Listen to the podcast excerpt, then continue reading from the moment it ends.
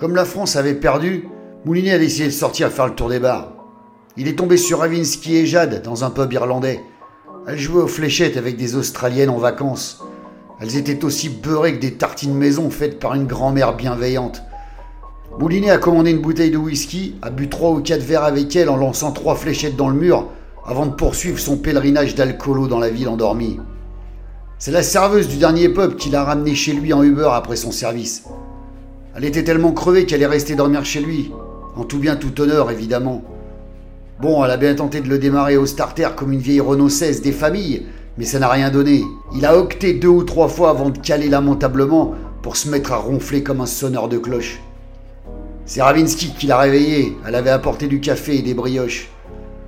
Apparemment, vu sa tronche, elle avait beaucoup moins picolé que Moulinet. Elle a hoché la tête en direction de la gonzesse qui dormait sous les draps à côté de Moulinet, l'air de dire C'est qui la gonzesse sous les draps là?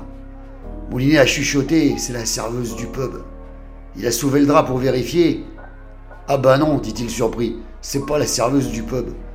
La fille s'est réveillée en s'étirant et ils se sont présentés les uns les autres. Elle s'appelait Marianne. Ils ont bu un café tous ensemble comme si tout était normal et elle est allée prendre une douche. En partant, elle a glissé une carte à Moulinet en lui disant qu'il lui devait une danse et un plan cul. Moulinet a jeté un œil sur la carte de visite. Marianne Subert, avocate.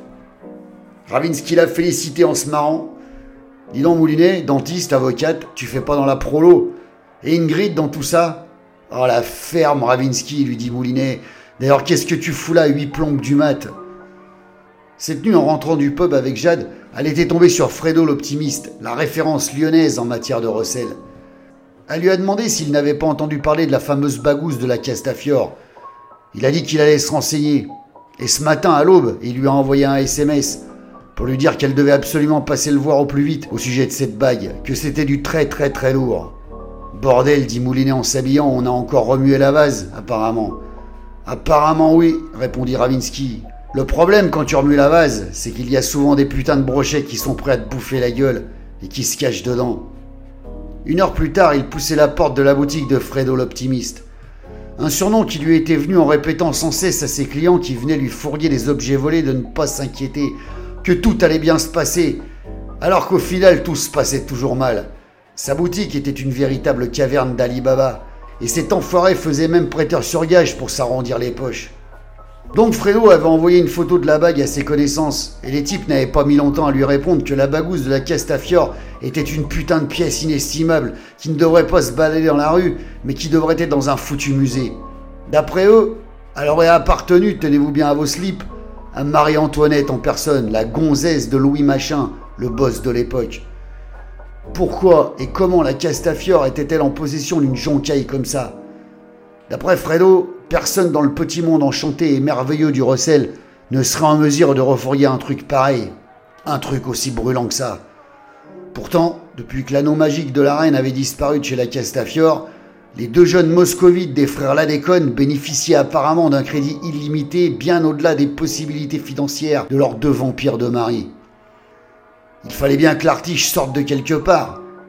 Mais qui pouvait se payer un truc pareil, à part un collectionneur privé ultra riche? C'est vrai qu'avec leur relation, les deux frérots auraient très bien pu engourdir la bague de leur rombière de mer et la refourguer à un de leurs clients blindés qui aurait voulu s'astiquer le manche en contemplant une relique de la daronne de l'époque il y a tellement de tarés sur cette planète.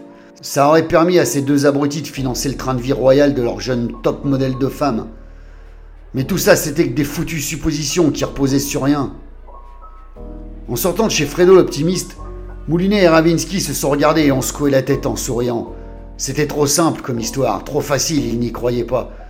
Il fallait qu'ils reprennent tout depuis le début, parce que quelque chose leur avait échappé.